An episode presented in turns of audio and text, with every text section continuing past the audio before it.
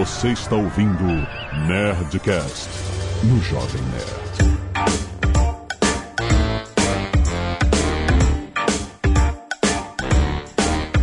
Landa, landa, landa, nerds! Aqui é Alexandre Antônio do Jovem Nerd Bootstrap for Life. Não? Não? Não! É, até hoje, até hoje foi Bootstrap. Aqui é Flávio Augusto, vamos falar sobre investimento. Olá, aqui é o Marco Gomes e é bem clichê, mas o melhor momento para receber investimento é quando você não precisa dele. Aqui é o Azagal e o Jovem Nerd não, não fala por mim, hein? Não, é, eu entendi. não quero dizer que a gente... Quando você fala for life, é Não, isso? não, não, não estou recusando investimento, não. É porque até... Enfim, você já entendeu. Até hoje foi Não isso. dá pra entender. não dá pra entender. Sem nerds, nós vamos falar hoje sobre investimento. Para o pequeno empresário, para quem está começando, muitas vezes você está criando uma startup, você quer um investidor. Mas o Marco Gomes falou que talvez você, o melhor momento é quando você não quer. então a gente vai entender. Marco Gomes já criou startups que já tiveram investidores. O Flávio Augusto tem agora, pela primeira vez, um sócio investidor na, no grupo Wiser com ele. Então os dois têm histórias diferentes para contar. Marco Gomes tem a, a história de startup de empresas pequenas, o, Flávio tem a história de uma empresa grande que recebe um investidor grande. Vamos ouvir essas histórias pra gente entender o que, que a gente deve fazer para conquistar o investidor e às vezes até entender se a nossa empresa realmente precisa de um investidor para crescer. Qual é o momento certo? Ó, o papo tá muito maneiro. Fica aí!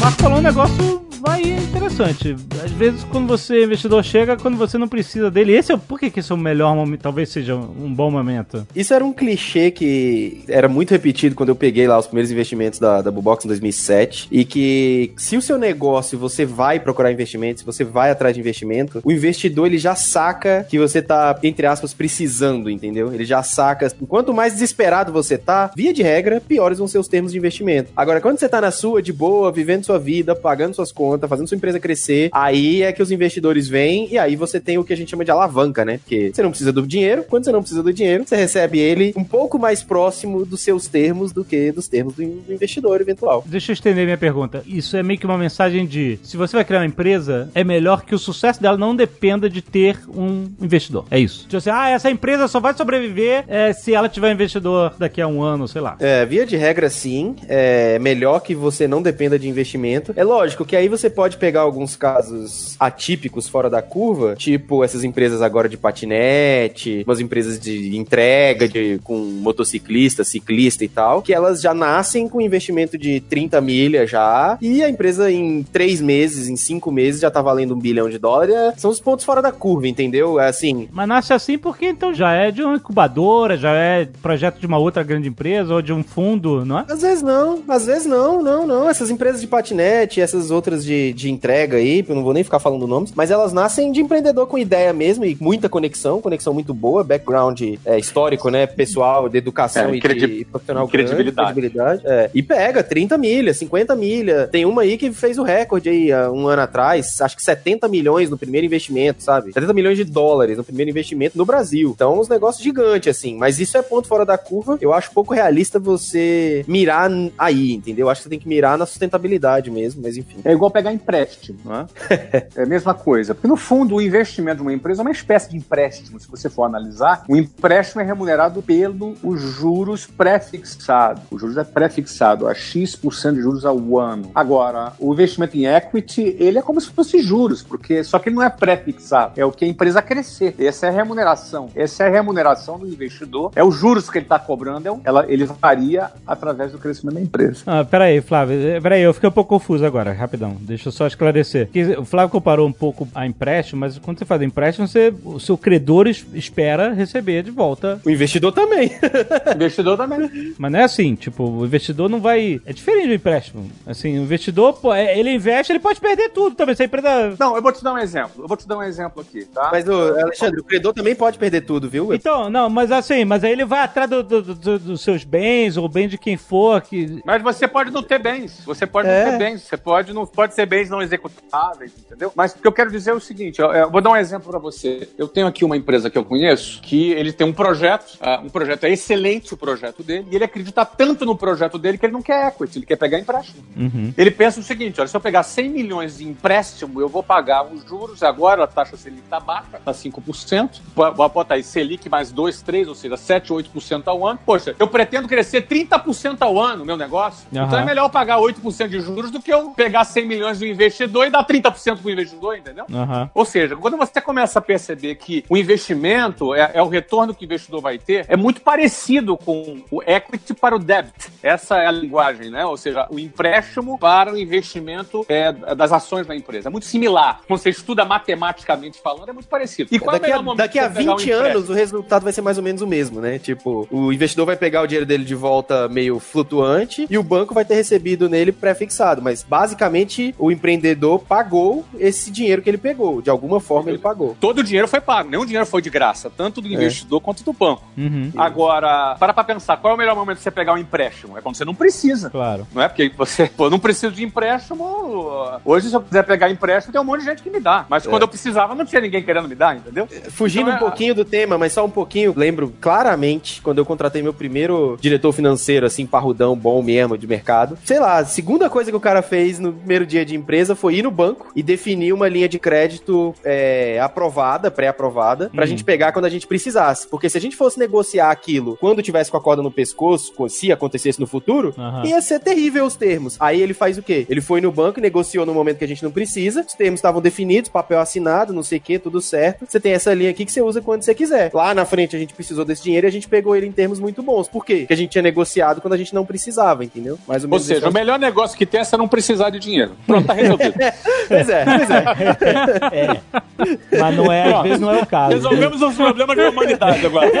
ah, puta merda. If you're investing, it's the business I look at. When you're just looking at the price of something, you're not investing. Eu acho que vale a pena a gente falar um pouco do como acontece um cenário de investimento, por quê, e, e eu levantei uns números aqui, relembrei uns números do meu primeiro lá, da minha primeira experiência em 2006, 2007 com a Bubox. Tô olhando aqui os números do Sebrae. 2007, as empresas em São Paulo, Sebrae SP, 85% das empresas eram abertas com dinheiro, recursos próprios, pessoal da família. Então você imagine, assim, o, o cenário de receber investimento era quase nulo, era, tava lá em outras fontes, 4%, era quase inexistente, assim, era quase zero tinha investimento de capital de risco. Era um momento que praticamente o, o, essa coisa de venture capital, de capital de risco, não existia no Brasil, porque tinha sido pós o que a gente chamou de inverno nuclear, que foi quando a bolha das .com estourou lá em 2001, 2002. Basicamente não teve nenhum investimento de capital de risco no Brasil até 2007, quando a gente pegou o primeiro da Bubox. Foram, na época, 300 mil dólares, daí um pouco mais de um milhão de reais. E foi isso, assim, eu não sabia nada, eu era um moleque lá no meio de Brasília, os caras pagaram a passagem de avião pra eu vir pra São Paulo conversar com eles, com a grana que eu não tinha, nem pra comprar passagem de avião. Tinha lá minha poupancinha pra poder comprar é, o que ele chama do dinheiro do remédio, né? Tinha minha poupancinha lá pra emergências pessoal, mas eu não ia gastar dois, três paus vindo fazer uma reunião. E aí os caras pagaram essa passagem de avião. Foi o dia que eu descobri, inclusive, olha só, tinha 20 anos. Eu descobri que dava pra fazer dois voos de avião no mesmo dia, que eu não sabia. Eu achava que só podia fazer um voo de avião por dia só. Que fofo. pois é, pois é, era criança pobre lá em Brasília. Agora ele E aí- faz dois por dia internacional, né? E aí eu vim, fiz a reunião com os caras, super ponta firme, investidores super bons, até hoje, inclusive. Vim, fiz a reunião com eles, voltei lá pra Brasília. E eu lembro que à noite eu tava conversando com meus amigos na praça e eu tinha vindo, tinha comido comida japonesa com os caras e eles tinham falado um monte de coisas pra mim e tal, e falado, me apresentado o mundo do venture capital, do investimento em empresas que eu basicamente não conhecia. Eles tinham falado que minha empresa valia lá algumas cent... aquela projeto que eu tinha feito em casa de madrugada valia algumas centenas de milhares de dólares e que eles queriam investir 300 mil dólares por X% da empresa. Então, assim, ó, você criou aqui, vale sei lá quantas, sei lá, não, eu sei, mas eu não posso ficar falando, mas vale X centenas de milhares de dólares. Eu quero investir 300 mil dólares e por isso eu vou ter X% dessa empresa que a gente vai ter juntos depois, que vai ter o nosso dinheiro e a sua ideia. E aí, a partir disso, a gente vai começar a contratar gente, alugar um espacinho para poder ter um escritório e tal, e fazer essa empresa crescer e cumprir os objetivos que você quer, que na época era fazer os blogueiros ganhar dinheiro com publicidade. Legal. E aí eu, eu falei, beleza, vou pensar, obrigado, não sei o quê, me dá aqui os papéis, vambora. E aí peguei o avião e fui pra Brasília. Eu tava lá na praça com os meus amigos, a gente falando sobre o dia. E eu não, não falei pra não, sabe, assim, pra não, não descolar muito da realidade. Mas eu falei, caramba, mano. Hoje eu fui pra São Paulo, comi comida japonesa com os caras que falaram que eu criei um negócio que vale centenas de milhares de dólares. E eles querem investir 300 mil dólares nesse negócio que eu não faço ideia, porque 300 mil dólares é um dinheiro que eu não, não sabia que eu poderia ganhar numa vida inteira. E aí eles falaram isso e eu fiquei naquela, assim, fiquei pensando. E falei, ah, vou estudar um pouco o assunto e vambora, né? Nessa altura, era só um projeto ou você tinha feito um MVP, tinha algum teste? Tinha MVP. Não, não. Projeto que eu chamo é porque não tinha CNPJ constituído. Mas não, tinha até cliente já, tinha tudo, Entendi. assim. Tinha, pô, tinha- apontamento para faturamento, tinha dinheiro Sei. intermediado, né? Porque Tá. na época, como estratégia de crescimento, eu entregava todo o dinheiro para o blogueiro. Eu não segurava o dinheiro. Como estratégia de crescimento mesmo. Você fica com todo Sei. o dinheiro e eu só quero que você use meu software. Era a nossa estratégia de crescimento na época. Mas eu Uhum. era óbvio que eu poderia pegar um pequeno cut desse dinheiro que estava passando por mim. Em algum momento foi o que a gente fez dois anos depois. Mas enfim, tinha projeto, tinha software, tinha site, site inglês, exposição na mídia, algumas centenas de, de pequenos clientes e etc, etc. Mas eu não sabia que aquilo poderia ser um- uma empresa, entendeu? Eu achei que ia ser É. meio que um projeto de software livre e, não- e foi, virou uma empresa. Ainda bem que esses investidores me, me apresentaram esse mundo, eu mudei para São Paulo e a coisa começou a rolar. É mais que é legal fazer um- uma pausa aqui e revelar, assim, a gente falar de forma bem direta para as pessoas que às vezes acham que investidor investe em ideias. É claro, em papel, pode, né? ser que, é, pode ser que aconteça, até pode ser que aconteça, principalmente quando o cara já tem muita credibilidade, tem o track records, né, que é, ele tem já uma- um histórico de resultados que o cara vai lá e vende o negócio no papel porque as pessoas já têm credibilidade nesse cara. Pode acontecer? Pode. Quer ver um exemplo? Ike Batista, por exemplo. É, eu tava verdade. pensando nele e não sabia se ia citar o nome, mas é. O exemplo é péssimo. Mas é fato. O cara vendeu no papel e as pessoas acreditaram e depois agora ele não vende nem mais um, sei lá, picolé no de- deserto do Saara. Mas quando o cara tá começando, ele tem que demonstrar alguma coisa, né? Você teve uma ideia, você aplicou. Um MVP é uma versão mínima do seu negócio, uma versão barata, mínima. Já gera algum teste. Você já tinha clientes, você já tinha, já tinha tido alguma atração por sua própria conta, fazendo de casa, né? Mas qual- a sigla, a sigla significa o que exatamente? Explica pra galera. A É Minimum é Viable- Minimum Minimum Viable Product. Product. É. Minimum Viable Product. Então, mas normalmente isso se traduz em você estar no mercado já vendendo, já, já provando a sua base de negócio, é isso? É, você já fez um teste naquele modelo que você está propondo e esse teste, de alguma forma, teve uma validação através de ne- alguns negócios, algumas transações, alguns clientes, ou seja, demonstra que aquilo ali pode, com alguns ajustes, alguns investimentos, ter escala, pode crescer com mais escala. Ou seja, se o Marcos estivesse só na ideia, só no papel, muito provavelmente os investidores não iriam nem É. pagar uma passagem de jegue Não. para ele lá para São Paulo. Não ia, Entendeu? não ia. Então, acho que vale sempre dizer isso, porque eu, eu ouço muito assim as pessoas perguntando: Poxa, eu sou ótimo em ideias, sou péssimo em execução, mas só, só em execução que eu sou ruim, só. É só. Só, o resto tá tudo ideias eu bem. sou ótimo, né? Todo Então- mundo é ótimo em ideias, né, cara? Ela pode ser uma ideia de merda, mas o cara pode ser um ótimo cara de ideias de merda. É, mas a ideia tá no ar, né? Essa que é a parada. Todo mundo tem ideia. If you're investing, it's the business I look at. When you're just looking at the price of something, you're not investing. A empresa que deseja ter um investidor e acha que é o momento, ela tem que pensar que o investidor ele não vai proporcionar a subsistência da empresa, e sim proporcionar a escala do negócio. É para isso que serve, trocando em miúdos, o investidor, ele para escalar o negócio, fazer ele crescer mais rápido, para acelerar e fazer ele crescer de uma forma que ele não faria sozinho. É, eu acho que tem muitas razões, né? Então, em geral, nesse perfil de uma startup começando, ah, não somente dar escala, mas eu diria trazer um capital intelectual, pensar trazer um know-how, trazer networking, trazer. Depende, né? Do que, que o investidor pode trazer para aquele cara. No caso do Marcos, por aí, por exemplo. Essa é ferramenta, né? O objetivo é a escala, né? É, não, É, o não, às vezes objetivo é não é escala. escala. Às vezes é desenvolvimento melhor do produto. É, assim, porque escala, a gente tá. é, Alexandre, escala no mundo, pelo menos no, no- no meu, na minha concepção startupeira, é escalar o que já está pronto. Tipo, escala é. Eu preciso dar escala pro meu negócio negócio, quando o empreendedor me fala isso, eu entendo o seguinte. Parece que você já fez tudo prontinho e que é só precisa crescer. Às vezes você precisa ajustar também, né? Isso, isso, isso. Quando isso não é que parece, assim, se um empreendedor chega pra mim e fala, ó, eu preciso botar escala no meu negócio, eu ouço o seguinte: eu tenho um produto que tá pronto e eu preciso de marketing, eu preciso de outros tipos de desenvolvimentos que não são no produto pra ele ir pra frente. É isso que é escala. E quando você fala investidor vem pra trazer escala, não necessariamente, porque pode ser que o produto não esteja pronto. Aham. O investidor pode vir pra colocar dinheiro suficiente pro produto continuar, entendeu? Porque ele tem uma versão beta desse produto, uma versão mínima viável, mas não é ainda o produto que vai escalar. Aham. E aí você continua desenvolvendo esse produto, e aí depois que você continua desenvolvendo ele, aí sim você traz eventualmente mais dinheiro, ou seja lá o que for, pra escalar aquele produto que ficou pronto com o investimento. É, esse investimento pode ser pra trazer, por exemplo, um diretor financeiro incrível, um diretor de marketing incrível, qualquer coisa que seja que seja necessário pra essa empresa. Então nem sempre é pra escala. Sempre é pra fazer a empresa crescer, sim, mas nunca é para nem sempre é porque a gente chama de escala no mundo da startup. Escala é outra coisa. Porque o investidor não quer ser seu amigo. Ele quer que a sua empresa cresça. Seria bom,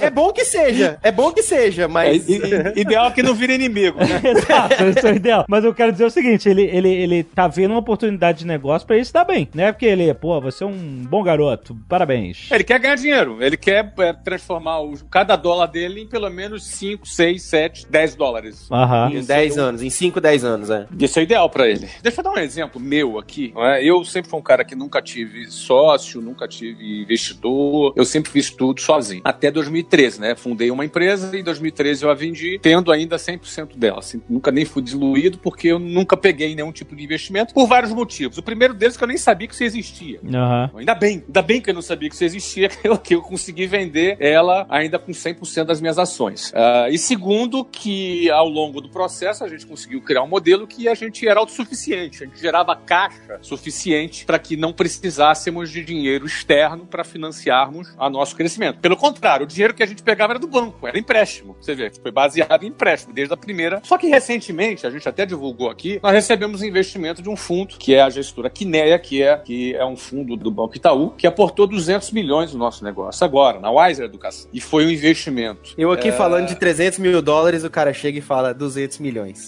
Não, É. são fases diferentes, né? né, Não, são, são fases diferentes, são fases diferentes. 100 vezes, não é isso? 100 vezes, basicamente? Não, mil vezes, né? mil vezes. É, por aí. Talvez. é, mas são. Flávio, eles mandaram passagem de avião pra você, assim, tipo... Levaram um restaurante japonês? senão não vale, né?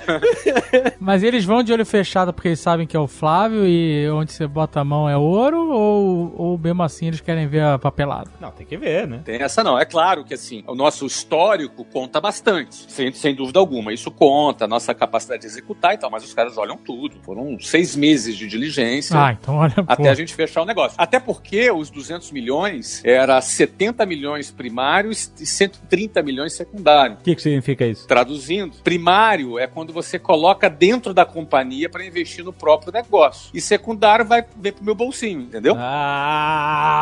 Ah! Então o que que acontece? O Quando Alexandre chega... Eu, eu, eu ouvi a vibração do Alexandre Ai, daqui. ai, ai. Ouvi, eu senti, né? Porque eu vi, todos nós ouvimos, mas eu senti. São fases diferentes, Marco Gomes. São fases diferentes. São fases diferentes, exatamente. É bom porque a galera aprende e ainda É. se inspira aí, Aham. né, cara? É. Vamos chegar lá, vamos chegar lá. E aí o que, que acontece? Agora, Meu secundário, só pra ficar claro, meu secundário do menino do Gama lá de 20 anos foi zero, tá? Os 300 mil Nada. dólares.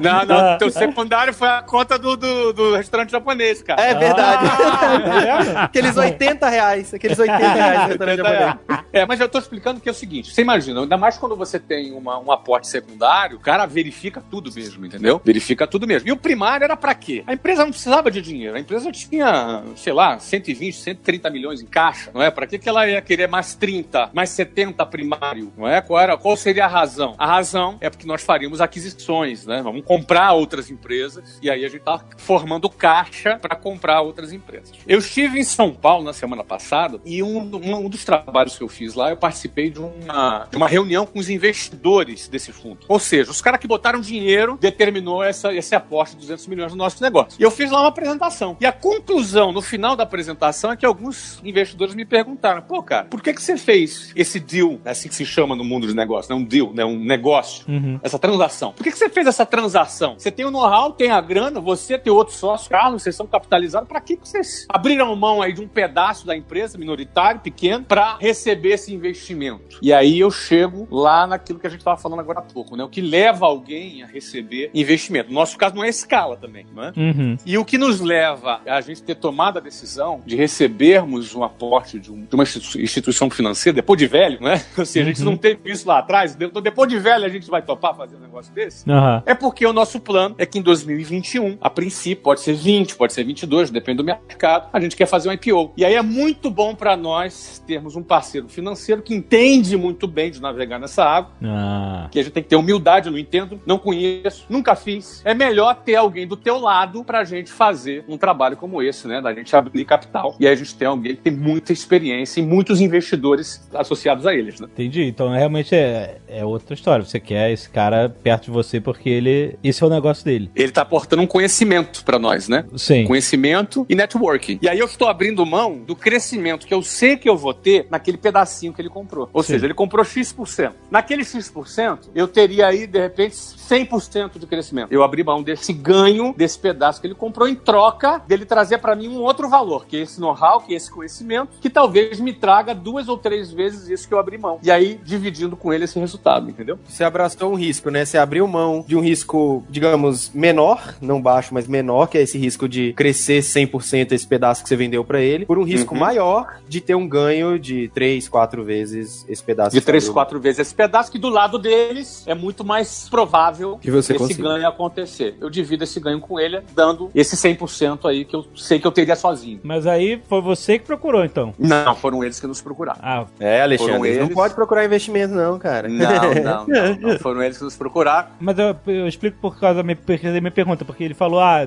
nós temos desejo de fazer, dependendo de como tiver o mercado, em alguns anos, um IPO. Cara, isso é igual um flerte, né, cara? Não é assim, cara. Você tá ali, você É, tá na você pista dá uma e a piscada, oportunidade dá uma vem. piscadinha, Dá uma mas você não dá piscadinha. bola, vira de lado, entendeu? Entendi. Aí você fala assim, olha, ah, a gente quer marcar, não, desculpa, mas eu tenho uma reunião com o teu concorrente, não, não. É assim, Ai, entendeu? ai. É, é, vai lá e procurar ele, não é assim, meu amigo, não, não é assim não. Você bota um perfume. Não é bagunçado. Aham, entendi.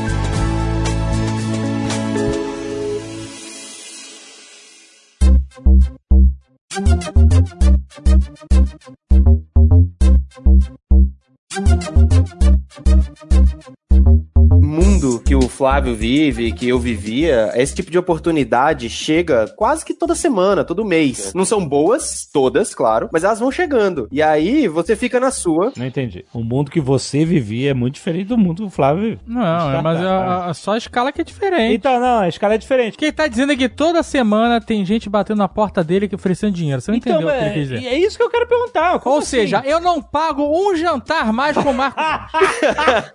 não, não tem ninguém batendo na minha porta e oferecendo dinheiro, não. amigo. Exato, nunca vi isso. Onde é que você já viu isso? Deixa eu falar um negócio pra você, Azagal. Não fica assim chateado porque eu e o Marco vivemos nesse mundo aqui, vocês não, entendeu? Cara?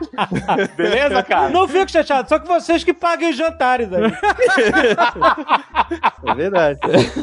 mas, ó, falando sério, também estava falando sério antes, mas nesse mundo chega é, gente querendo fazer investimento, é, tu- não toda semana, talvez toda semana, não, mas assim, todo mês, com certeza. Todo mês você tem um e-mail de alguém querendo fazer uma reunião, porque ele é de um fundo de investimento, e nem todas as reuniões, to- nem todas as oportunidades vão ser boas, a maioria, na verdade, vai ser ruim. E pra mim eram investimentos de 5 milhões, 10, 2, 1, 100 mil dólares, e pro Flávio é, é até mil vezes maior.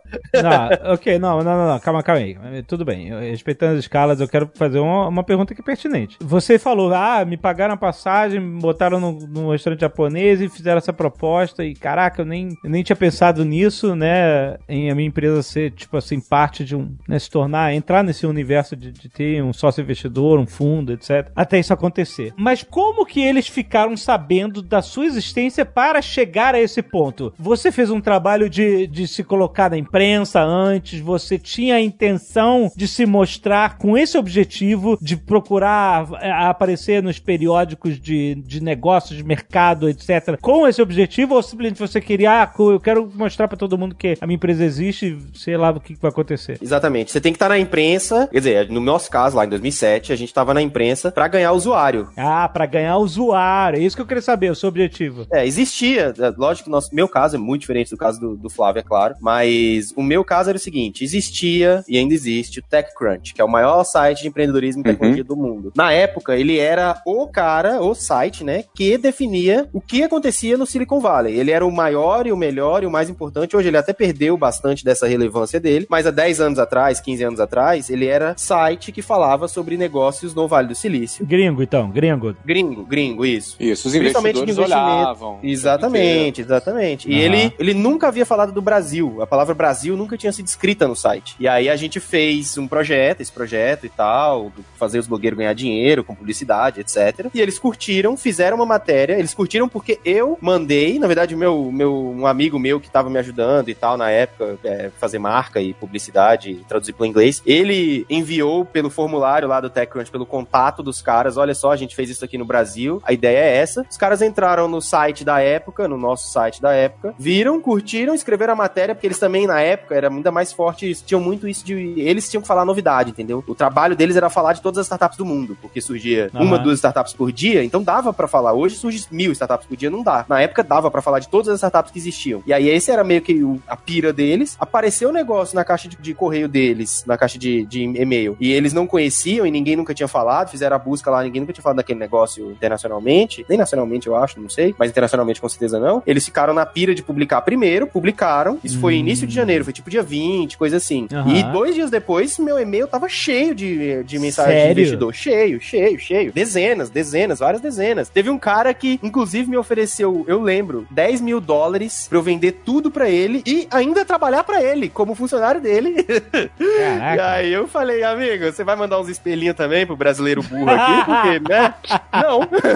E o maior cara de pau, não, não ofereceu nenhum, nenhum japa pra você comer. hein? É. Não, não ofereceu nem o já. E queria 100% da empresa por 10 mil dólares. E, e aí, meses depois, tava pegando 300 por uma fração, né? Então você não tinha nem assessoria de imprensa, nada. Você foi na. Pô, mano, não, não. Que assessoria de empresa? Tinha eu. Eu e um computador velho. O computador era velho. Na época Montado velho. do Paraguai ainda, se bobear. Era, com certeza.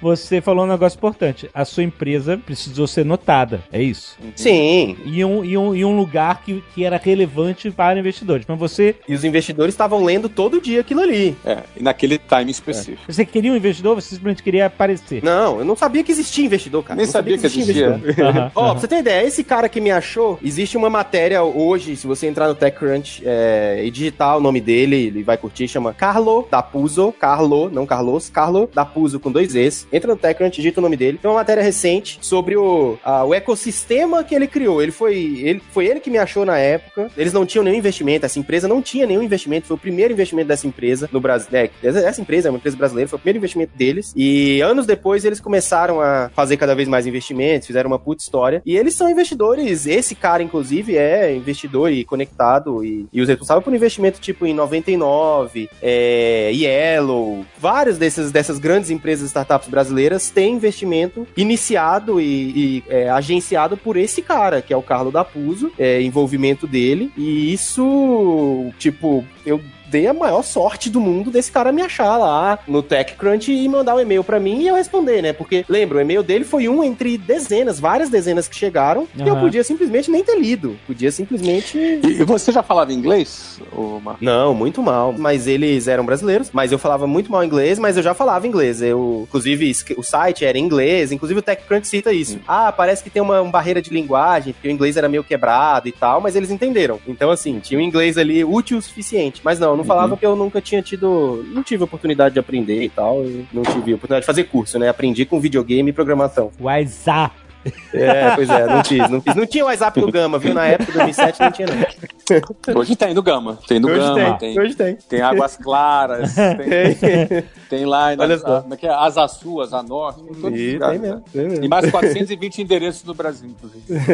Mas, E o Flávio sabe um por um. E o Flávio sabe os 420 um por um. não, não sei. Pior que eu não sei, não sei. cara. Aí eu quero te perguntar, você, verde, nesse negócio de investidor e tal, decide levar uma conversa dessas à frente. Como é que você se educou com algum conselheiro, com alguém que entendia? Você, pra você não saber, tipo assim, será que eu tô fazendo a parada certa? Será que eu confio nisso? Será que vai dar certo isso? Co- Como é que foi essa experiência? Cara, é uma mistura de confiança nos investidores, de olhar no olho do cara e confiar, É, com o cara a medir risco. Aí o cara teve que te conquistar. Sim, sim. Eu medi risco no seguinte: o pior cenário possível é eu saio desse negócio perdendo o meu tempo, mas eu não posso sair com dívida. Eu tomei meus cuidados e pedi ajuda de amigo advogado. Na época não existia advogado especializado em startup do Brasil, mas eu pedi ajuda de advogado comum mesmo, amigo e tal. É, e ajuda mesmo, não tinha grana, tá? Eu pedi, pô, cara, me ajuda aí, pau, tem essa oportunidade, não sei o quê, e a galera ajudava. Já pagou um jantar pra essa galera? Já, ih, já, já.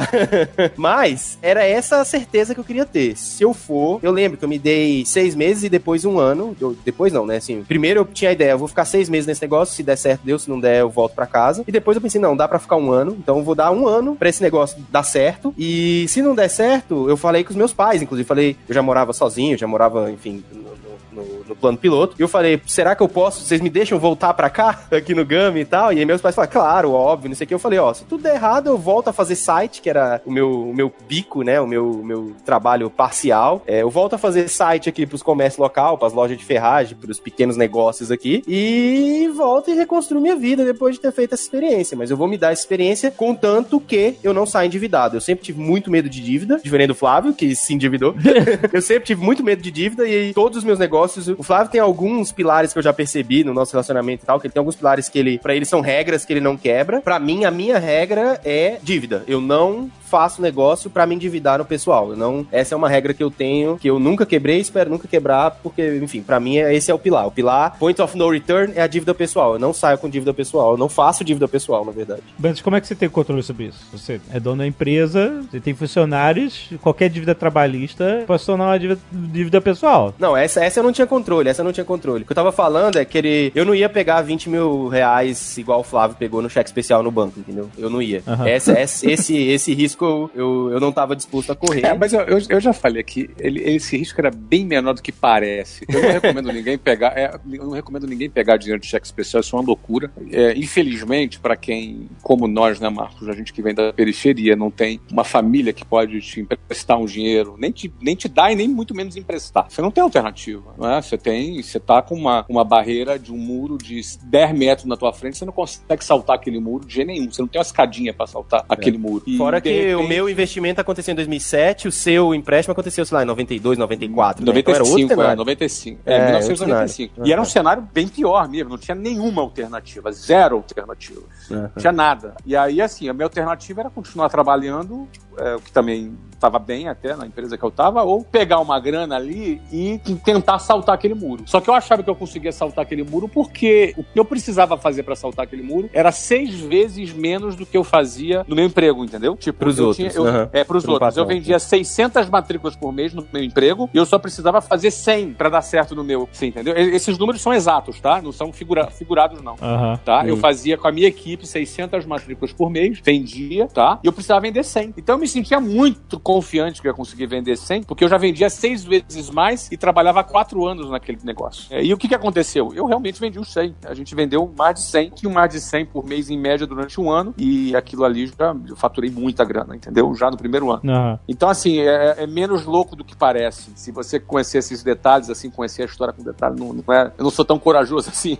Coragem precisa, de qualquer jeito, mas é que você tá dizendo que você não, não fez uma insanidade. Você fez um risco calculado. É, por exemplo, às vezes o cara fala assim, Flávio, pô, eu tenho 100 mil, o que você acha de eu botar nesse negócio? Cara, eu, eu, eu não, eu não consigo opinar. Primeiro que a história do skin in the game, né? Eu não tenho meu skin in the game, eu não quero ficar dando esse tipo de opinião. Uhum. Mas, de qualquer forma, eu pergunto pro cara, qual é a tua experiência que você tem nesse negócio? Não, eu vou. Eu tô criando ele agora. Cara, é muito arriscado. Eu já fazia uma- aquele negócio há quatro anos, né? Ah. Você tinha know-how. Eu tinha know-how, é. Você é cliente, você é cliente. É, ou você tinha muito know-how e pouco dinheiro, ou muito dinheiro e pouco know-how. No caso, eu tinha muito know-how e pouco dinheiro. If you're investing, it's the business I look at. When you're just looking at the price of something, you're not investing. Explica um pouco pra galera, voltando pra parte do investidor. Uma vez que o investidor chega e aí começa esse cortejo, você vai no japonês e tal.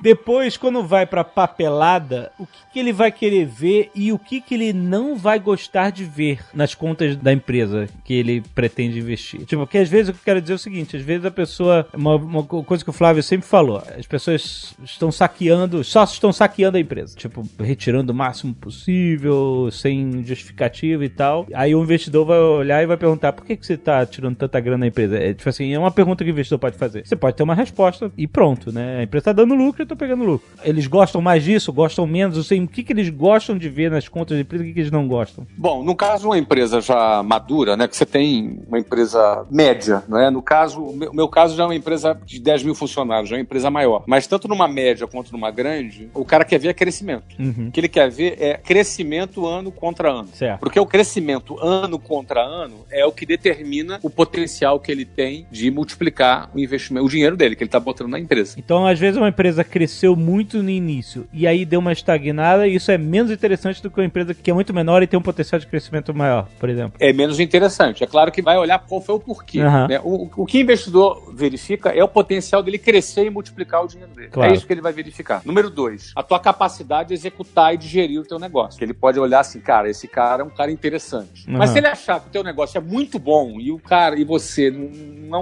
um bom gestor, ele também vai pensar em investir, mas te substituir, botar outro cara para gerir no teu lugar. Certo. Você entendeu? E Isso faz parte do acordo lá, na hora da aquisição, na hora do investimento. Se ele achar que o cara. Ele vai, obviamente, convencer com muita diplomacia, ele vai mostrar, olha, quem sabe, a gente vai botar um cara aqui pra te ajudar. Ele, tem toda uma psicologia aí, né, cara? Que o, que o investidor tem que ter. Mas normalmente o investidor quer que os gestores atuais, os criadores do negócio, permaneçam. Ele não quer simplesmente.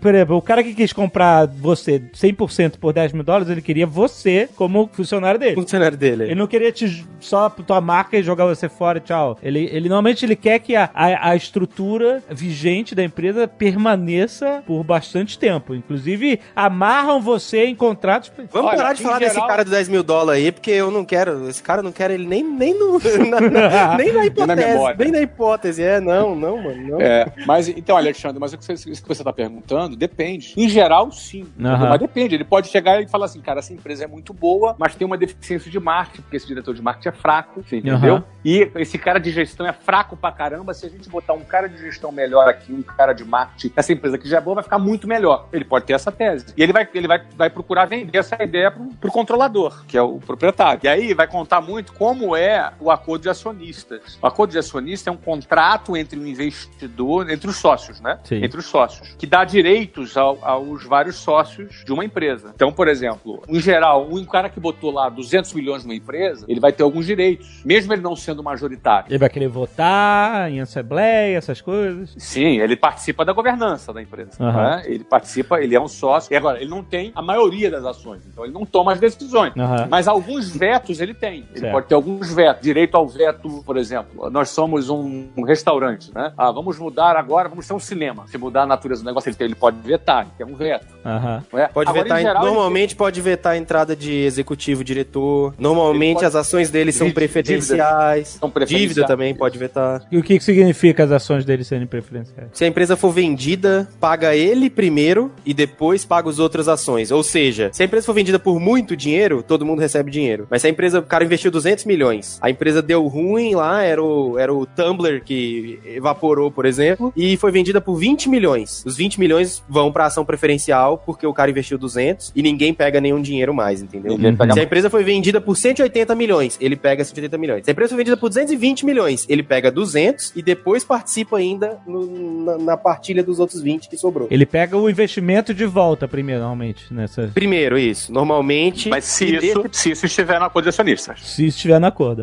Tem que ser uma ação Então- preferencial. Então, o acordo de acionistas, ele é uma negociação à parte. É uma negociação super importante Uhum. de você ter um bom acordo de acionistas. Quer ver um, um, uma- um direito muito comum de um investidor que bota a grana? Ele tem direito a indicar o CFO, ou seja, o diretor financeiro é ele que Muito indica. comum, é muito comum. Então, por exemplo, você tem aí um diretor financeiro na tua empresa, aí o investidor botou uma grana. Primeira coisa que acontece é que o diretor financeiro roda. É. Ou ele pode ser alocado numa outra função. Você quer isso, não quer? Tá vindo um cara de grana e ele vai fazer, eu quero indicar o cara que vai ser bom pra gerir a tua grana aí. Nem sempre. No caso do Flávio, por exemplo, pode não, porque se o Flávio, vamos supor que o Flávio esteja vendendo 5% da empresa dele, perder um CFO que é hiper competente por essa situação, entendeu? Nem sempre. Mas o cara que tá comprando 5%, ele não quer perder um cara super competente, né? Vamos sair aqui da hipótese, vamos falar de coisa concreta. Eu recomprei 100% da WhatsApp em 2016. Recomprei 100%. Um ano depois, eu vendi um pedaço pro Carlos Wizard. Um pedaço minoritário, ou seja, um pedaço menor para o Carlos Wizard, que era meu concorrente. É, quando você foi vender, ele que chegou e falou assim: aí, não tá vendendo não? Ou...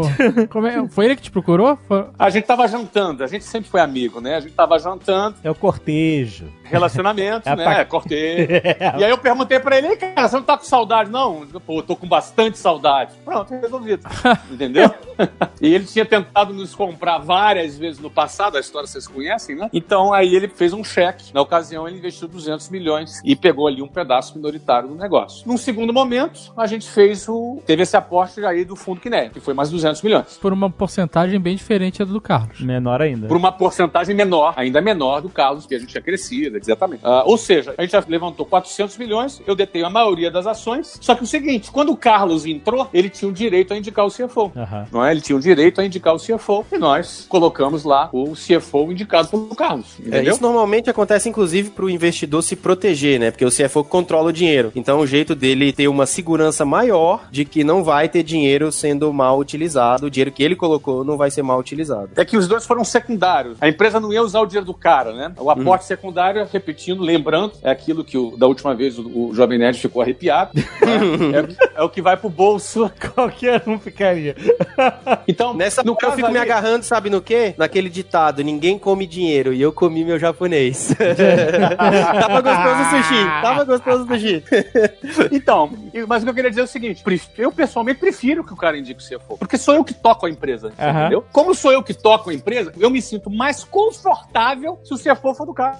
Sim, porque aí tá todo mundo com o dedo na água, né? Assim, assim, eu não tenho que ficar prestando conta. O CFO é dele, cara. Aham. Sim. Você entendeu? Porque assim, eu não sou um cara que nunca tive sócio. Então, como agora eu tenho sócio, eu faço questão que ele controle o CFO. Eu até Sim. gosto, me sinto bem. Aí o que, que aconteceu? Nosso CFO super bacana, um cara muito bom, muito competente, o Douglas, um cara bem gente fina, inclusive. O que nem o novo direito é aquele que indicava o CFO. E agora? E a gente, obviamente, não abriu mão do Douglas. É um cara que tá Aham. cuidando do compliance, é um cara que é, um, que é uma função super importante de uma empresa que tá se preparando para abrir capital. Mas aí nesse, né, você senta com o investidor, o fundo, e fala assim, galera, tem um CFO excelente aqui da, da minha primeira rodada de investimento e não quero perder ele. É isso? Acabou de entrar um novo CFO agora. Mas no lugar dele? No lugar dele, exatamente. Caraca! Só que ele foi promovido, foi para outra função, entendeu? Ah, tá. Ele foi promovido, foi para uma outra função, e que é uma função super importante, principalmente nessa fase que a gente. A gente ficou com os dois. Então, mas aí o seu outro sócio, Carlos Wizard, ele tem que concordar com isso também, né? Opa, mas quando entrou o Kineia, ele entrou investindo nas, numa posição que era minha e do Carlos. Então nós concordamos juntos, entendeu? Mas vocês diluíram. Vocês diluíram pra eles entrarem, é isso. Exatamente. Todos nós dois diluímos para eles entrarem. Não, então antes de assinar qualquer coisa, vocês já estavam de acordo com isso. A gente tinha outras opções, a gente escolheu esse. Sabe por que a gente escolheu esse fundo? Ah, Porque quando o Carlos vendeu a Wizard, que era a empresa que ele fundou, para Pearson, que é uma empresa inglesa que comprou a Wizard, que pagou 1,7 bilhão de reais, aham. esse fundo era sócio dele. Ah, Ou seja, todo mundo já se conhecia, já confiava no trabalho um do outro. aham. Percebe? E aí reforça aquela tese inicial lá, que você mesmo citou, o networking, quando a gente começa já a conhecer o mercado, as pessoas já conhecem como você trabalha, então as coisas ficam muito mais fáceis. Né?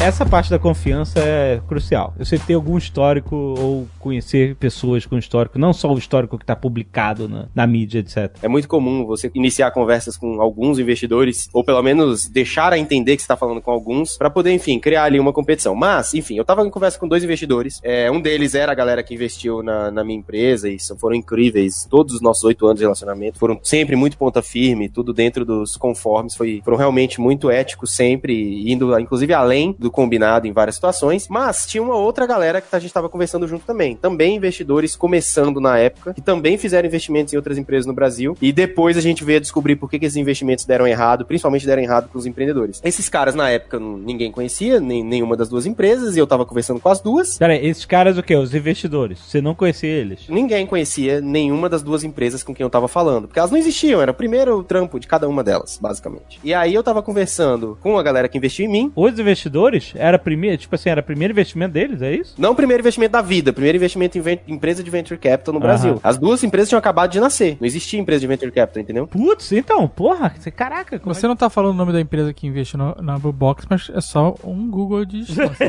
Disso, né? Mona X, não, não, não posso falar, Mona X, Mona X. Acho que vai ficar até mais fácil de entender se você ficar. né? É, peraí. A Mona... Perdão, perdão. Amador em podcast, nunca gravei esse negócio. Tava conversando com a Mona X e com a. Sei lá, vou chamar aqui de Z Investimentos, vai. Pronto. Ah. Tava conversando com a Mona X e com a Z Investimentos. A Mona X, como eu falei, sempre foi muito ponta firme, deu tudo certo, relacionamento incrível, foram além do que era combinado, inclusive, sempre foi tudo ótimo. Mas na época que eu tava conversando com eles antes de pegar o investimento, eu também tava falando com a Z Investimentos. Esse lance da confiança aconteceu uma coisa que minou pra sempre pra mim a confiança neles. Por isso eu não continuei conversando com eles, que foi o seguinte: eram dois anal um analista e um meio diretor conversando comigo e conversando, ah, como é que estão os números da empresa, vamos conversar, qual é o tamanho da sua empresa, perené, por e-mail. Aquele e-mail vai, e-mail vem, fazendo Ah. perguntas e trocando ideia. E aí, o analista, o Júnior, apertou um responder a todos sem perceber e mandou um comentário que era só pro chefe, assim, só pro chefe dele, não era pra ter vindo pra mim. Só que ele apertou responder a todos em vez de responder só pra mim. Não era nada muito grave, não, é- não fez nenhum xingamento, nada. Ah. Ele só mandou a seguinte frase, eu tenho ela até hoje. Você acha que eles morderam a isca? Hum. E aí eu acho, isso pra mim minou a minha confiança nos caras. Só que eu falei, pô, os caras estão falando em, estão trocando ideia comigo, estão falando em eu morder isca. Não gostei, sabe? Achei escroto, achei escroto. Aham, aham.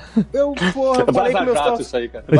É, eu achei escroto os caras falar em eu morder a isca, que eles estavam jogando uma isca pra mim, né? E, e aí eu meio que dei uma matada no papo a partir dali, e depois Uhum. esses caras fizeram uns 3, 4 investimentos no Brasil e todos viraram pó, mas é, não, não, não deu certo. Mas assim, eu não gostei. É nesse ponto aí, foi esse pequeno erro do cara de apertar um responder a todos e usar esse tipo de linguagem já minou a minha confiança neles e, e ainda bem que eu acho que eu tomei a decisão certa, né? Aham. Cara, confiança é tudo. Confiança é tudo, mas isso é um jogo de xadrez. É bem assim mesmo, entendeu? As pessoas comentam, as pessoas falam. Tu, cada, cada negócio que você fala ali com o seu advisor, que é o teu banco de investimento que trabalha contigo, e aí você tem ali os candidatos, você, que você abriu o processo, seja você vendendo ou seja você comprando, é um xadrez. A conversa entre o vendedor ou o comprador com o seu advisor, que geralmente é um banco de investimento, é essa. O que nós vamos falar? O que você vai dizer? Qual é a estratégia? E aí? Será que, pô, caiu bem? Será que o cara. Isso é bem normal, bem comum. Só que é assim, né? Você não pode apertar o reply all, né? Você não pode apertar, né? Responder para todos, senão, cara, é, uma, é um mico Ai, muito meu Deus. Entendeu? É um mico muito grande. Mas a estratégia é essa. Cara, desde coisas simples, né? Então, está, a gente está alugando um imóvel em São Paulo agora para uma sede grande que a gente está fazendo em São Paulo.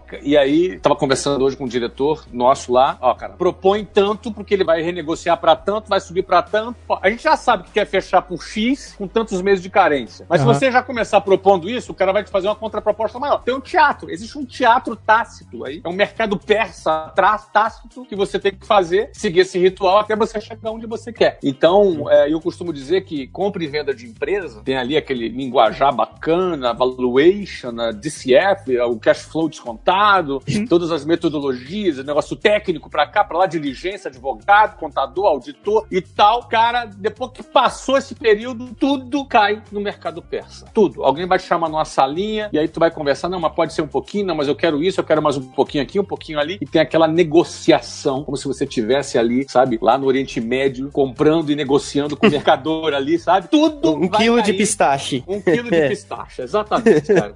Vai cair no mercado persa, invariavelmente, por mais técnica que seja o processo. E nesse caso a gente tá falando de vocês definirem quantos por cento da sua empresa vai valer quantos dinheiros de investimento. Só que você não, não- não negocia diretamente. Você usa, é, por exemplo, não, mas eu tenho aqui tanto em caixa, isso aqui tem que ser considerado como um ativo. Você dá argumento, né? Aí você dá argumento. Aí o cara, não, mas isso aí é capital de giro. Não, mas capital de giro é só um pedaço, outro pedaço não. Ah, eu não concordo. Não, mas fala o seguinte, nem eu nem você, fica pela metade. Ah, tá bom, pronto, mercado perto.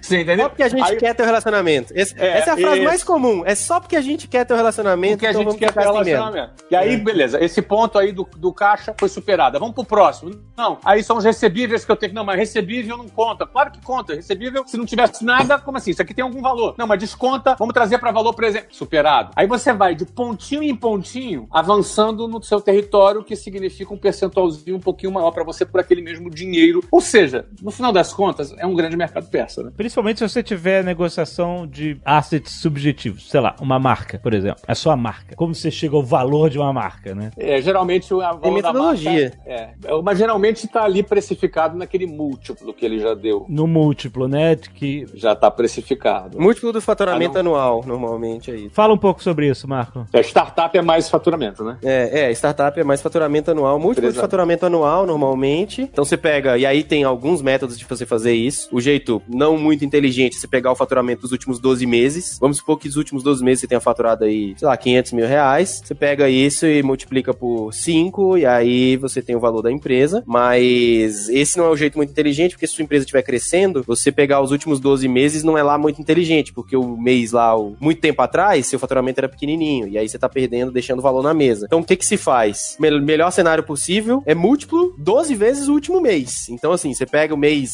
o último mês fechado, Último mês? é, é, é o melhor cenário nesse caso. Mas mês pode variar muito, por exemplo. É, mas o melhor cenário nesse caso é esse. Você pega o último, mas esse é um que o investidor não vai aceitar tão facilmente. Mas o melhor cenário para o empreendedor é esse. Você pega o último mês, deu lá 100 pau de faturamento, você pega esse 100 pau, multiplica por 12, e aí com isso você tem 12 pro futuro, né? E aí com isso você tem uma, um valor da sua empresa anual, e aí com isso você multiplica por, por vezes o faturamento. Ah, tá. Você tá querendo dizer que você, em vez de pegar o faturamento dos 12 meses, você vai pegar o último, explica por 12 e, e considerar esse como um É faturamento. porque a ideia é que a empresa está em crescimento, então que você, você- vai pegar o maior faturamento, que seria o último, e projetar ele, não Projetar. pegar uma média que vai estar mais baixo 12 meses atrás do que hoje, Mas aí, por exemplo. pro- mas aí depois de multiplicar por 12 pra fazer o ano, você multiplica por quantos mais? Em vez, vamos usar meses, porque fica mais fácil. Estamos em setembro agora, certo? Eu pegaria o meu faturamento, vamos supor que eu pego o meu faturamento de agosto. E aí eu pego o meu faturamento de agosto de 2019, eu multiplico ele por 12, e aí eu tenho um faturamento anual projetado. Ah. E esse faturamento anual projetado, eu multiplico ele de acordo com o múltiplo do mercado aí, 5 vezes, 10 vezes, 8 vezes. Pra definir um valor inicial da empresa. Mas aí você tá só baseando em faturamento. Você não tá, tá baseando se você tem um asset, tipo um software proprietário, se você tem uma marca, se você tem. Startup é comum que seja só o múltiplo do faturamento. É comum. É, tá não é. vezes,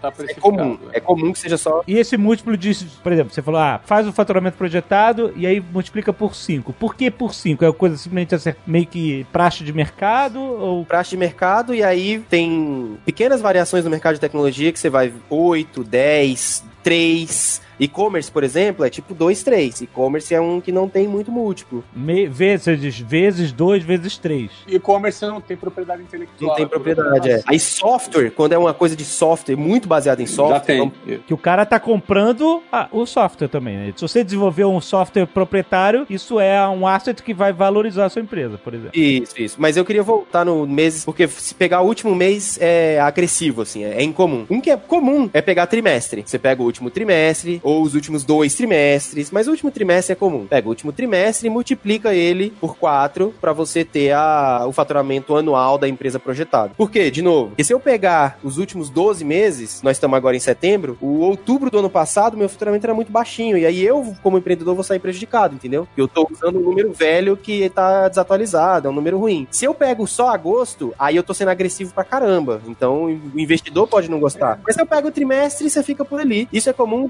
tá pequena, mercado normal. Tem nada a ver com o que o Fábio fez.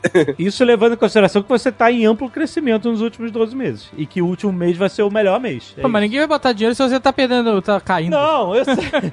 Se a gente vai crescendo, o investidor não vai botar dinheiro, não, amigo. Esquece. É, mas é, tem, tem uma metodologia também muito usada que é do earnout, que é você fazer essa projeção que o Marco falou, porém, você, um ano depois, você dá um confere para fazer um ajuste. Porque às vezes o resultado vai ser menor menor do que você projetou. E se o resultado for menor do que o que você projetou, aí tem um ajuste de participação. O investidor que tinha lá, vamos supor, 15%, passa a ter 18%, porque fez um ajuste para cima para corrigir aquela projeção. Ou também o contrário, você projetou um resultado X e daqui a pouco você teve 30% mais que X. Aí você também tem um ajuste, aí você reduz a participação daquele investidor, Aham. aí você faz um ajuste num tempo pré-determinado que você acorda na tua negociação, você faz uma assumption, faz uma premissa, ó, faço, vou fazer uma premissa que vai ter um resultado X. E aí daqui a um ano a gente volta e vai lá e confere. E aí, foi mais ou menos? Ah, cara, foi menos. Então, beleza. Então, aí tem um, um ajuste de- a maior para o investidor. Se foi mais, tem um ajuste a menor para o investidor também. Ah, é? Você faz isso mesmo? Depois de um ano você pode ajustar? Ah. Você faz um ajuste de um ano de acordo com a, se a tua projeção ficou acima ou ficou É. abaixo. Mas isso é uma segurança para o investidor. Pros dois. É a segurança para os dois. De, de, de ficar mais próximo da realidade, não Fica exatamente a realidade, né? exatamente da realidade. Você faz uma projeção inicial de largada e depois você faz um ajuste. Isso é interessante também porque cria uma meta, né, pro empreendedor. Ele pôs um número e ele vai correr atrás, pros empreendedores, né, vai- vão correr E- atrás e- daquele número. Nesse caso, para o investidor é super bom, porque botou ali uma cenourona pro cara correr, o cara Aham. batalhar ali por aquele número, né? Mas fazendo um adendo aí, e pra gente não ficar só na startup, já uma empresa consolidada não é múltiplo de faturamento,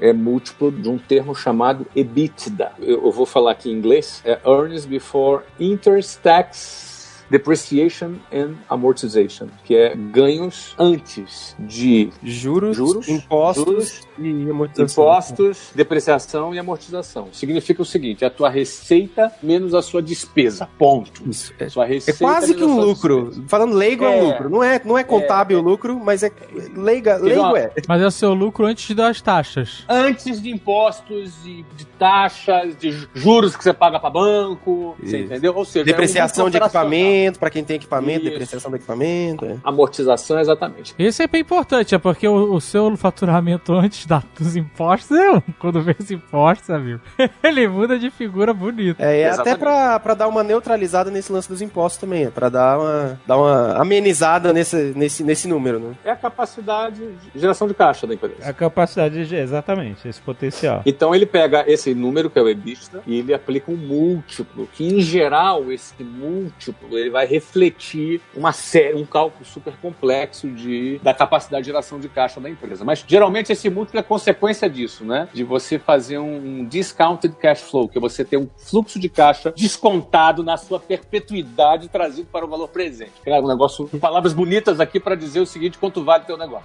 O EBITDA ele é, ele é baseado nos últimos 12 meses. é, Pode ser baseado nos últimos 12 meses, pode ser do ano anterior, pode ser do ano corrente, ou pode ser até do ano seguinte. Depende Projetado, Da sua, de- depende da sua negociação. Ah, Você entendi. entendeu? Eu, quando vendi em 2013, por exemplo, eu vendi em fevereiro de 2013. Eu vendi por um múltiplo do meu resultado de 2012. Aham. Você entendeu? Sim, Fiz sim. um múltiplo do meu resultado de 2012. Já quando você recebe investimento, você pode fazer por um múltiplo do seu resultado do ano corrente. Você está em fevereiro, seu resultado, fevereiro de 2019, por exemplo, você pode fazer por um múltiplo de 2019. Então, Aham. como é que você faz isso se não acontecer? Muito simples. Você faz uma projeção, aplica um múltiplo, o cara entra com a participação dele e quando terminar o ano, faz aquele ajuste. Se bateu a meta, ele mantém a participação. Se ficar abaixo, eu tenho que devolver participação, dar mais participação pro cara. E se ficar acima, se eu superar, opa, me devolve participação aqui. Então você faz esse E- ajuste. Só um pequeno comentário, por que, que a gente não faz com EBITDA em startup, tá? O motivo principal é o seguinte, eu peguei lá 300 mil dólares da Monax Capital, na verdade a Monax investiu 300 mil dólares lá em 2007, e aí essa empresa que acabou de surgir, ela já surge queimando caixa, certo? Porque ela tem pouco faturamento, tá Sim. crescendo, tá construindo produto, então o EBITDA dela é negativo, e ele é negativo, tipo, durante muitos anos, porque você tá sempre Sim. fazendo investimento, você tá sempre crescendo a empresa, e Aham. aí se você for fazer o múltiplo de EBITDA, múltiplo de número negativo, é, não, não tem. É pra pagar Então- entrar.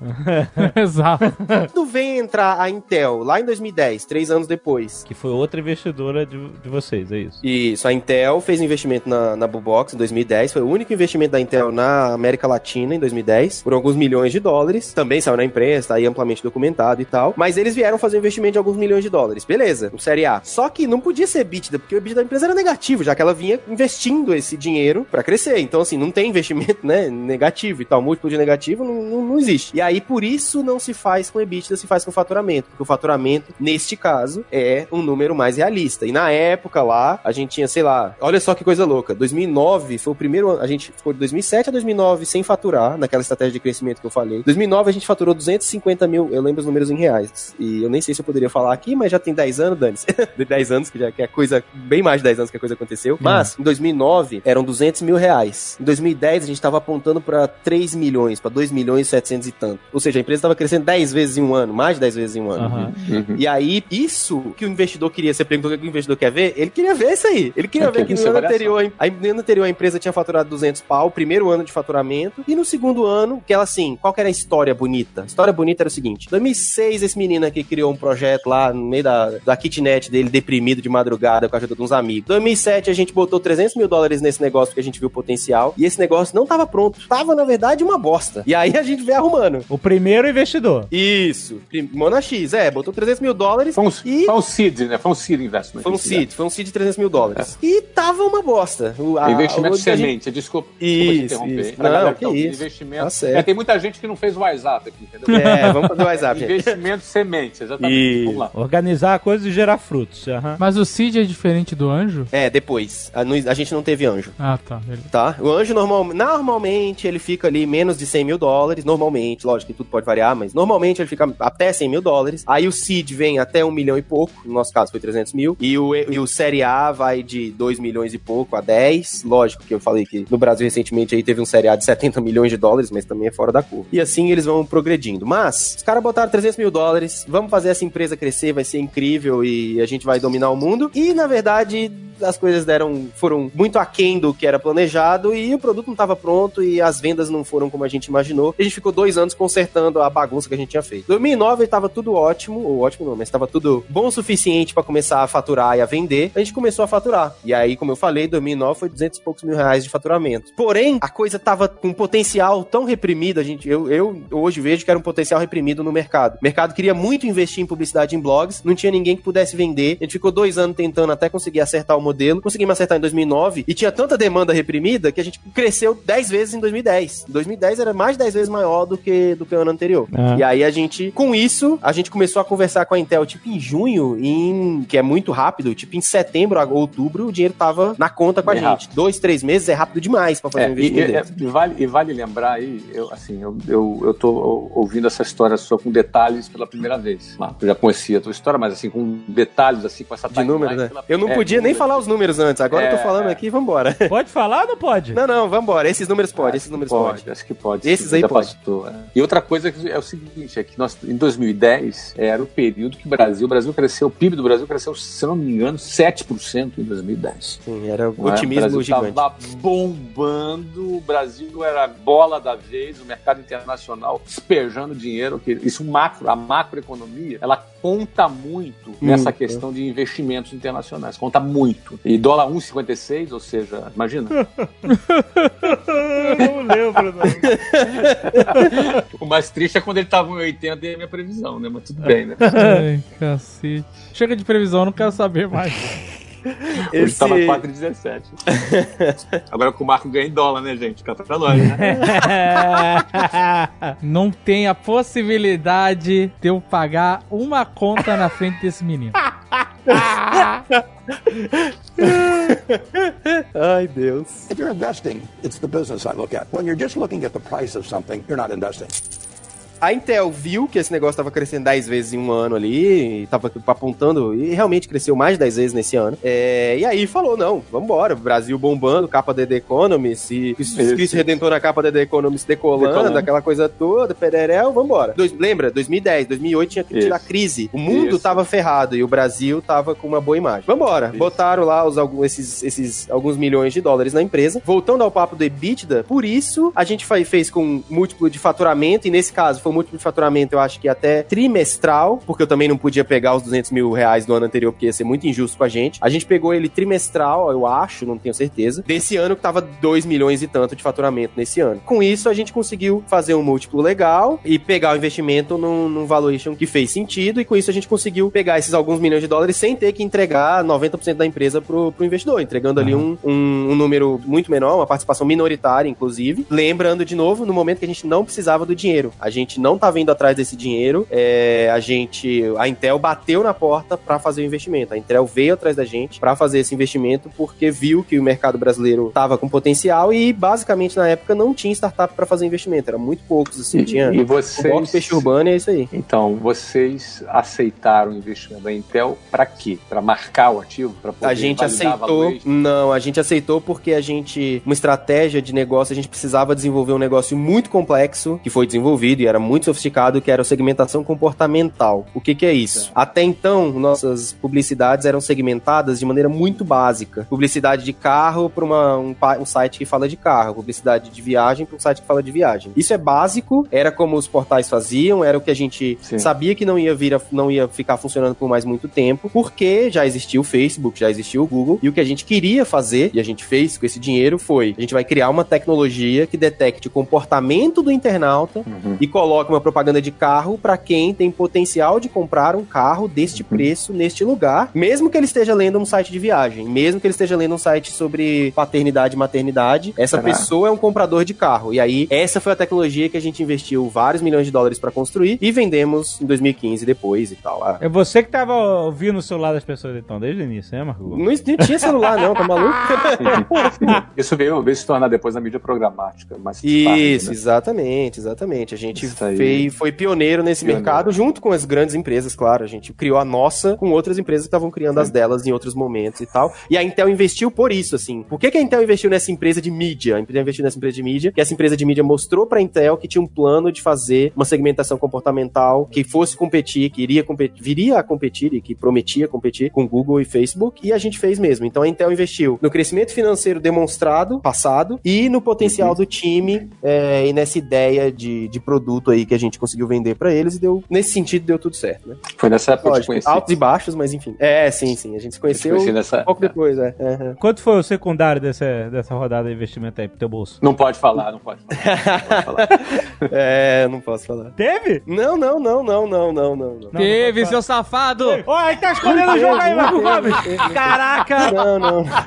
Meu amigo. Esse cenário era, era muito diferente. Eu não, eu, eu tinha realmente Uhum. fixação em construir uma empresa grande. O dinheiro ficou todo na empresa. Foi, foi nesse sentido. Não, não, não, mas é, é importante. Realmente, não tive secundário nessa rodada, porque essa rodada é até importante pela imagem da Intel e tal. Foi toda pra empresa, ficou toda na empresa. O meu ganho na Bubox foi um ganho de experiência, reputação e acúmulo durante os anos. É, no final da venda da empresa e tal, eu tive meu resultado. Mas ao longo dos anos foi mu- muito trabalho e salário. Flávio até me ensinou isso. Eu, eu já tinha aplicado, mas ele botou isso muito claro na minha cabeça. Cara, é empreendedor pobre, empresa rica. Então foi esse o modo da empresa durante todos os anos e eu não, não- eu não tirei grandes fortunas da empresa na operação dela. Empreendedor pobre, empresa rica durante oito anos.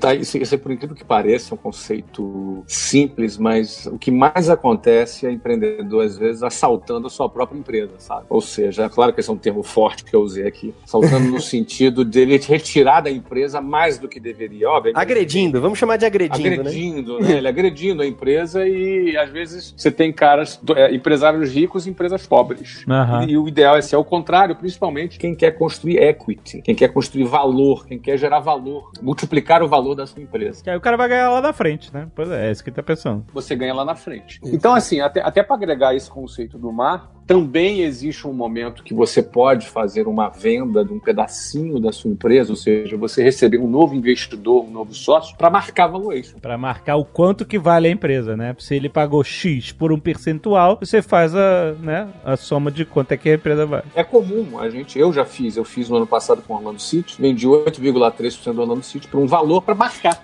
Sim. É, porque é uma validação do mercado que aquela empresa vale aquilo. Exatamente. Você diz pro mercado ó, esse cara pagou tantos por 8,3%, ou seja, 100% vale isso. Tá marcado no mercado, é isso. né? Quando você pega uma empresa que você começou no início, como foi meu caso, eu comecei o Orlando City lá do início, você botou lá um valor muito menor, né? E aí passa um ano, dois, três, quatro, cinco anos, aí alguém pode perguntar, quanto vale tua empresa? Ah, vale tanto. Aí, tá maluco, sai fora. É. Entendeu? Mas se o cara pagou, tá marcado. Você marca o seu ativo quando você vende. Você Uhum. vendeu ali um, um percentual, no meu caso foi 8,3%, por um determinado valor, ou seja, eu já marquei, já botei ali uma tag ali que naquele, no ano de 2018, eu fiz aquele negócio, estava valendo tanto. Ou hoje está valendo daquilo para cima. É. É um outro motivo, por exemplo, você aceitar um investidor ou um pequeno sócio na tua empresa. Muito bom. Notado?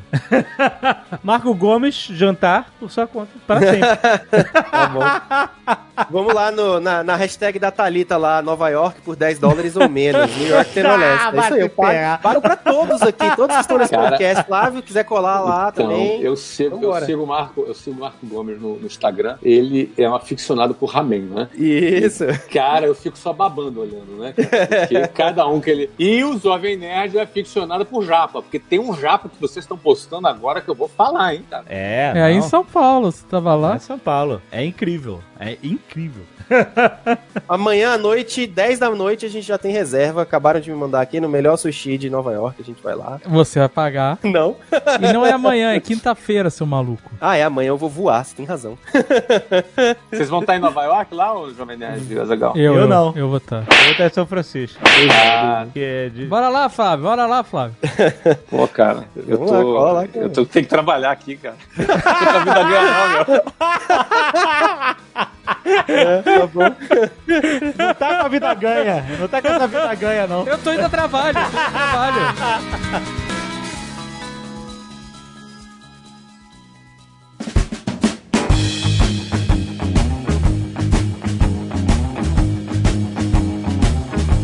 Flávio, no mês passado, no Nerdcast Empreendedor, a gente entrevistou a Renata Vicky, da Copenhagen, da Brasil Cacau. Inclusive, ela ma- mandou pra gente. Ela mandou no dia seguinte. É, foi cara. muito Ela rápido. falou que ia mandar o chocolate da Copenhagen no dia seguinte, estava no escritório. Impressionante, cara. Renata, obrigado. Foi incrível. Mas eu quero ver se vocês foram na academia lá, igual vocês prometeram, né? Calma, uma coisa de cada vez. Mas olha, a A gente gente tem que ganhar essas calorias primeiro e depois a gente gasta. É, é, exato. Você vai gastar por conta a caloria. Onde já se viu isso? Primeiro você ganha, depois você gasta. Mas olha só, a gente entrevistou ela antes de estrear o estudo de caso dela no meu sucesso.com, mas agora já estreou. Cara, a Renata é uma potência, cara. É, aqui foi muito bacana a nossa entrevista com ela. Foi muito maneiro. Mas vendo, assistindo aos estudos de caso, nós já estamos no segundo capítulo. O segundo capítulo entrou essa semana. Aham. Ela é uma potência. Lembrando aqui que o pai da Renata e a Renata compraram a Copenhagen com 38 milhões de reais de faturamento por ano. E hoje a Copenhagen fatura 1,5 bilhão de reais. Ou seja, o trabalho, a, a Renata, que é a pessoa que lidera, que está à frente da operação, é uma, é uma mulher assim muito ativa. É fantástico ver a energia, a Renata. E nós já estamos agora no segundo capítulo. Vale muito a pena você assistir ao documentário e as aulas. Então, tem aulas muito interessantes sobre a operação. E lembrando a você que ainda não conhece o meusucesso.com, que você experimenta por sete dias grátis. A operação é muito simples. Você se inscreve, faz o seu cadastro para você estudar. Você tem acesso durante essa semana a todo o conteúdo, 100% do conteúdo. Não só o, o estudo de caso que a gente tá falando, qualquer coisa que foi publicada. São mais de 30 estudos de caso, são horas e horas. Você pode maratonar 24 horas por dia por uma semana. Você não vai conseguir assistir tudo. Tem uma aula de um tal de Marco Gomes lá que dizem que é boa. Ah, olha aí. Tem um tal de Marco Gomes lá, exatamente, exatamente. Gente, e o que que acontece? No final de sete dias, cara, é muito simples. Se você gostou, e aí você já automaticamente já começa a pagar o que hoje vale ali. É muito barato, vocês sabem já quanto é, quanto é que custa o meu sucesso.com. Se você não gostou, você simplesmente cancela, você não paga nada. Você se dá a oportunidade de experimentar gratuitamente o conteúdo. Cara, e na boa, esse estudo de caso da Renata é uma mulher que é uma potência. Essa é a palavra que eu falaria, porque a Renata arrebenta. Maneiríssimo. Então, gente, é maneiro usar os sete dias grátis justamente porque você fica com medo, às vezes, de fazer uma assinatura e se comprometer. Ah, eu não sei se eu gosto, se é a parada mesmo, experimenta. E é maneiro porque você pode testar a plataforma como um Como um todo. todo, exatamente. Não só. Tem, tem estudo de caso Jovem Nerd e Azagal ainda gordinhos. Estudo de caso de peso, né? A gente tá com a novidade boa, no ano que vem vale outro estúdio. de casa. É, vai. Vamos cobrar. certo? Então vai lá, gente. Meusucesso.com. Você não tem cadastro falar que você ganha sete dias grátis. Ver os dois episódios da Renata. Ainda vai sair mais episódios. Toda semana tá saindo episódio. E, então, se você se tornar um assinante, você vai acompanhar a publicação dos novos episódios. Além de poder acessar todo o conteúdo, todo o acervo de estudos de caso e aulas e reality shows. Tudo, cara. O, o, o Meusucesso.com é uma potência também de produção de conteúdo de, sobre empreendedores no Brasil. Cara, incrível. Vai lá, meusucesso.com